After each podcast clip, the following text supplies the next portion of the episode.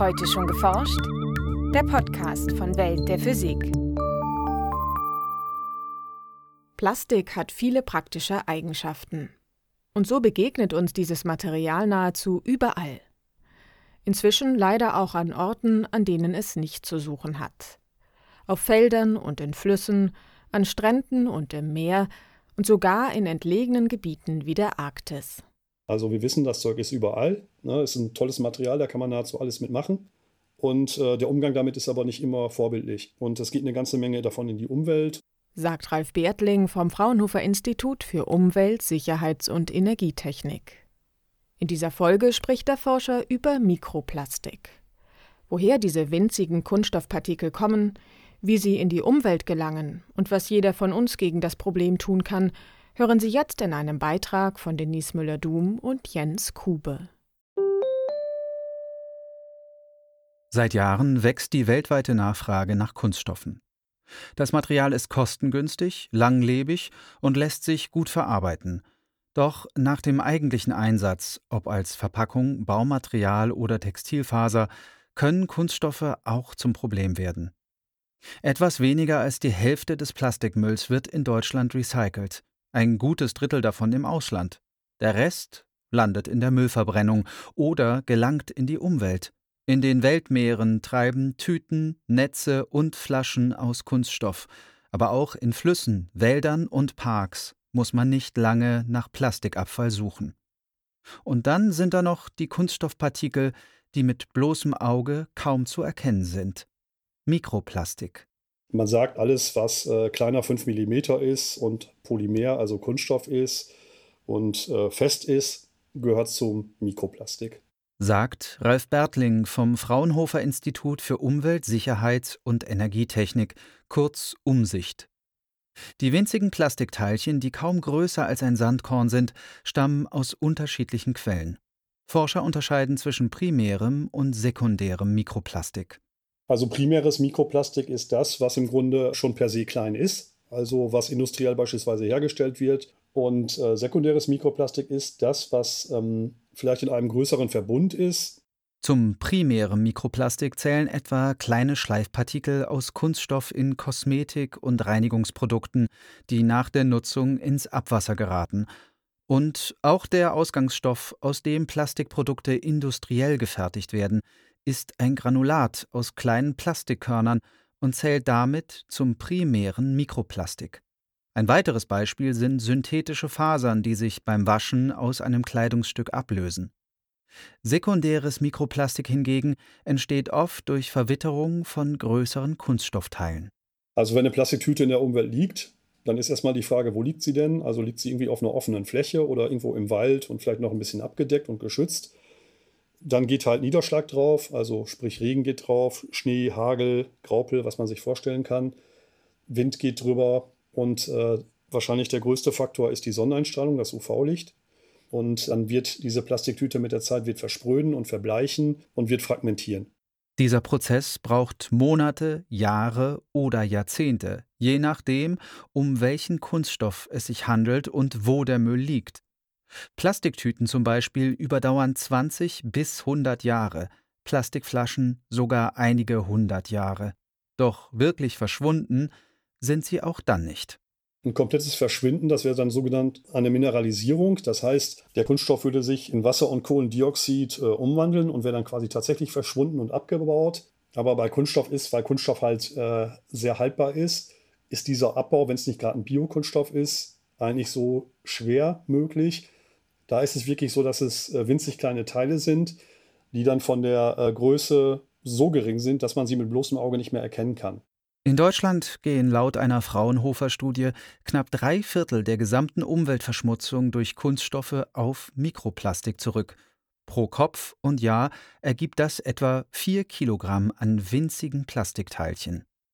Den größten Beitrag hierzu, rund 30 Prozent, verursacht der Abrieb von Autoreifen, der beim Fahren auf der Straße entsteht. Ralf Bertling und seine Kollegen haben abgeschätzt, wie viel Mikroplastik auf diese Weise pro Jahr in Deutschland entsteht. Dazu hat das Team hochgerechnet, wie viele Autos auf Deutschlands Straßen unterwegs sind und den durchschnittlichen Verschleiß eines Reifens zugrunde gelegt. Und wir sind dann ungefähr auf eine Menge gekommen zwischen 100 und 150.000 Tonnen pro Jahr an Reifenabrieb. Das ist jetzt auf den äh, Bundesbürger in Deutschland umgerechnet 1 bis 1,5 Kilogramm pro Kopf. Und wenn man mal so, so einen kleinen Berg mit 1,5 Kilogramm Reifenabrieb äh, vor sich aufschütten würde, da wäre man schon erstaunt, wie viel das ist. Im Fall von Textilfasern oder Mikroplastik, das durch Verwitterung von Plastikmüll entsteht, sind solche Abschätzungen schwieriger. Anhand von Wasser- und Sedimentproben lässt sich aber dennoch herausfinden, wie viel Mikroplastik sich bereits in der Umwelt befindet. Um die Kunststoffteile zu identifizieren, müssen sie zunächst von den übrigen Bestandteilen der Wasser- oder Bodenprobe getrennt werden, etwa durch Sieben oder Filtrieren. Mögliche Plastikpartikel untersuchen die Wissenschaftler anschließend mit verschiedenen Verfahren, etwa indem sie diese mit infrarotem Licht beleuchten und das zurückgestrahlte Lichtsignal messen. Man muss sich das so vorstellen, dass jeder Kunststoff einen Fingerprint hat. Polypropylen gibt ein anderes Signal zurück als Polyethylen. Polyethylen gibt ein anderes Signal als PET, PVC oder andere Kunststoffe. Und alle Kunststoffe geben völlig andere Signale zurück als jetzt beispielsweise ein Stück Stein, also Sand zum Beispiel, oder ein Blatt. Der Grund dafür liegt in der unterschiedlichen chemischen Zusammensetzung der Materialien. Denn die darin enthaltenen Atomverbindungen absorbieren nur bestimmte Wellenlängen des eingestrahlten Lichts. Das von einem Material zurückgeworfene Lichtspektrum ist daher charakteristisch wie ein Fingerabdruck.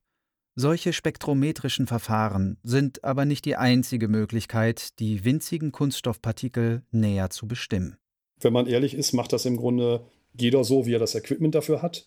Also es gibt ganz unterschiedliche Methoden, wie man das machen kann. Vor vielen Jahren wurde mal gesagt, man muss eine einheitliche Bestimmungsmethode entwickeln, damit man sozusagen auch die Ergebnisse vergleichen kann, weil es hängt natürlich auch immer davon ab, wie die Aussage ist, wie man das jetzt untersucht hat. Man muss aber trotzdem sagen, das ist nicht nur böser Wille, dass es noch keine einheitliche Methode gibt. Es ist auch gar nicht so einfach, sowas einheitlich zu untersuchen. Und äh, weil der Kunststoff uns halt einfach nicht den Gefallen tut, so aufzutreten, äh, dass man immer die gleichen Geräte nutzen kann, sondern da muss man durchaus kreativ sein und ähm, neue Verfahren entwickeln. Ob in Seen, Flüssen, in der Luft oder in Böden, überall wurden Wissenschaftler fündig. Besonders viele Daten gibt es aus den Ozeanen.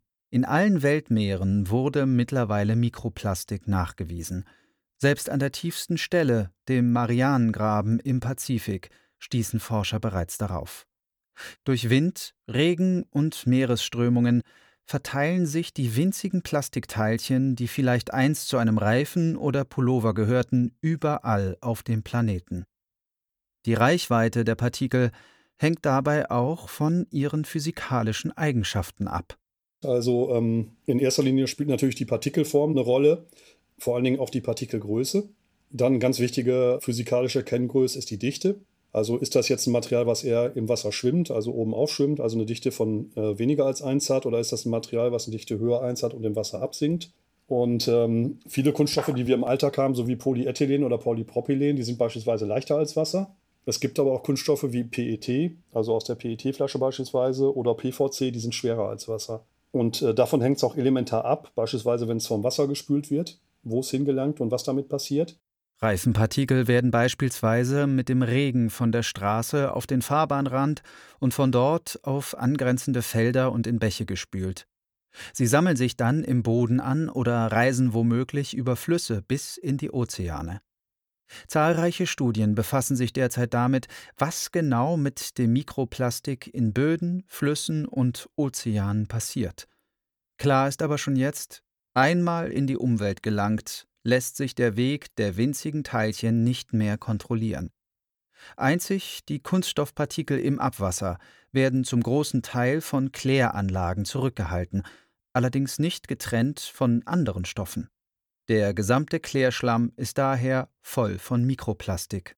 Und äh, jetzt wäre es natürlich nicht so gut, diesen Klärschlamm, wo der Kunststoff sich jetzt gesammelt hat, beispielsweise landwirtschaftlich aufzubringen, weil dann ist er wieder in der Umwelt. Und ähm, deshalb, was die Kläranlagen betrifft, würde ich sagen, die arbeiten sehr gut. Man sollte nur dann sehen, insofern der Klärschlamm stark mit Kunststoff belastet ist, mit Mikroplastik, was er meistens ist, sollte man der Verbrennung äh, den Vorzug geben, also den Klärschlamm verbrennen. Mit solchen Maßnahmen ließe sich der Eintrag von Mikroplastik in die Umwelt immerhin reduzieren. Doch das Problem bleibt und damit auch die Frage nach möglichen Folgen für Flora und Fauna. Also wenn man jetzt an Wasservögel denkt, die fressen zum Beispiel größere Kunststoffteile, weil die die mit Nahrung verwechseln und äh, können daran verenden. Es gibt auch furchtbare Bilder von äh, Meeresschildkröten oder von Bastölpeln, die sich in Kunststoffen verheddert haben und daran erstickt sind, beziehungsweise dadurch stranguliert wurden. Das ist völlig unstrittig. Das wird auch kein seriöser Mensch heute äh, zurückweisen. Bei den kleineren Kunststoffen ist es ein bisschen schwieriger zu sagen. Da hängt es erstmal davon ab, tatsächlich, wie groß ist der Kunststoff, wie wird er jetzt aufgenommen oder wie ist überhaupt der Kontakt des Organismus äh, zu dem Kunststoff. Und wenn er jetzt aufgenommen wird, ähm, verbleibt er jetzt im Körper oder wird er wieder ausgeschieden? Dass Mikroplastik von vielen Lebewesen mit der Nahrung aufgenommen wird, ist vielfach belegt. Vom Wattwurm über den Fisch bis zum Menschen.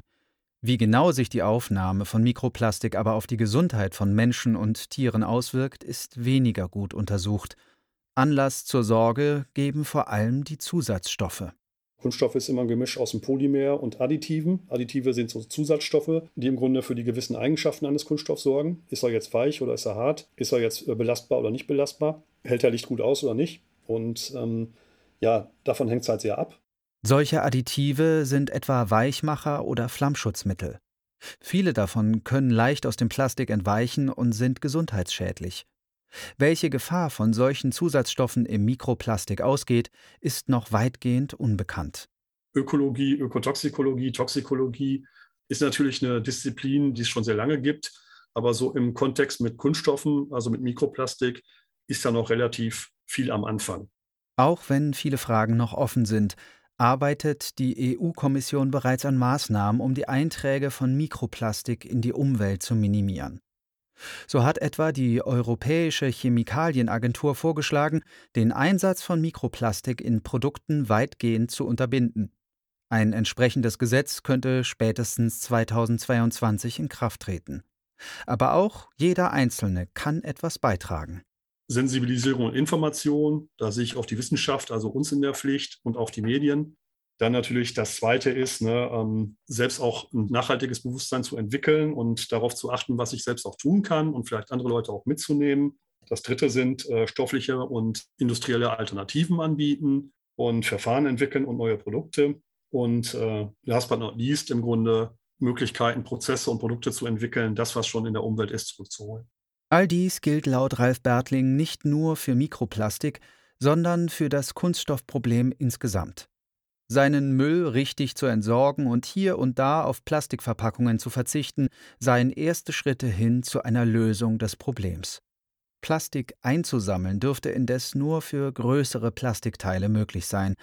Das weit verstreute Mikroplastik lässt sich nicht so einfach aus der Umwelt entfernen.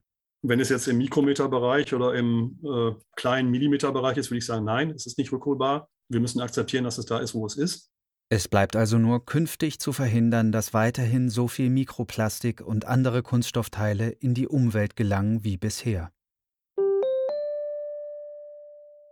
Ein Beitrag von Denise Müller-Dum und Jens Kube, gesprochen von Elmar Börger. Aufnahme Hörspielstudio Kreuzberg. Tonbearbeitung und Schnitt Daniel Levy. Redaktion Welt der Physik. Welt der Physik wird Ihnen präsentiert vom Bundesministerium für Bildung und Forschung und der Deutschen Physikalischen Gesellschaft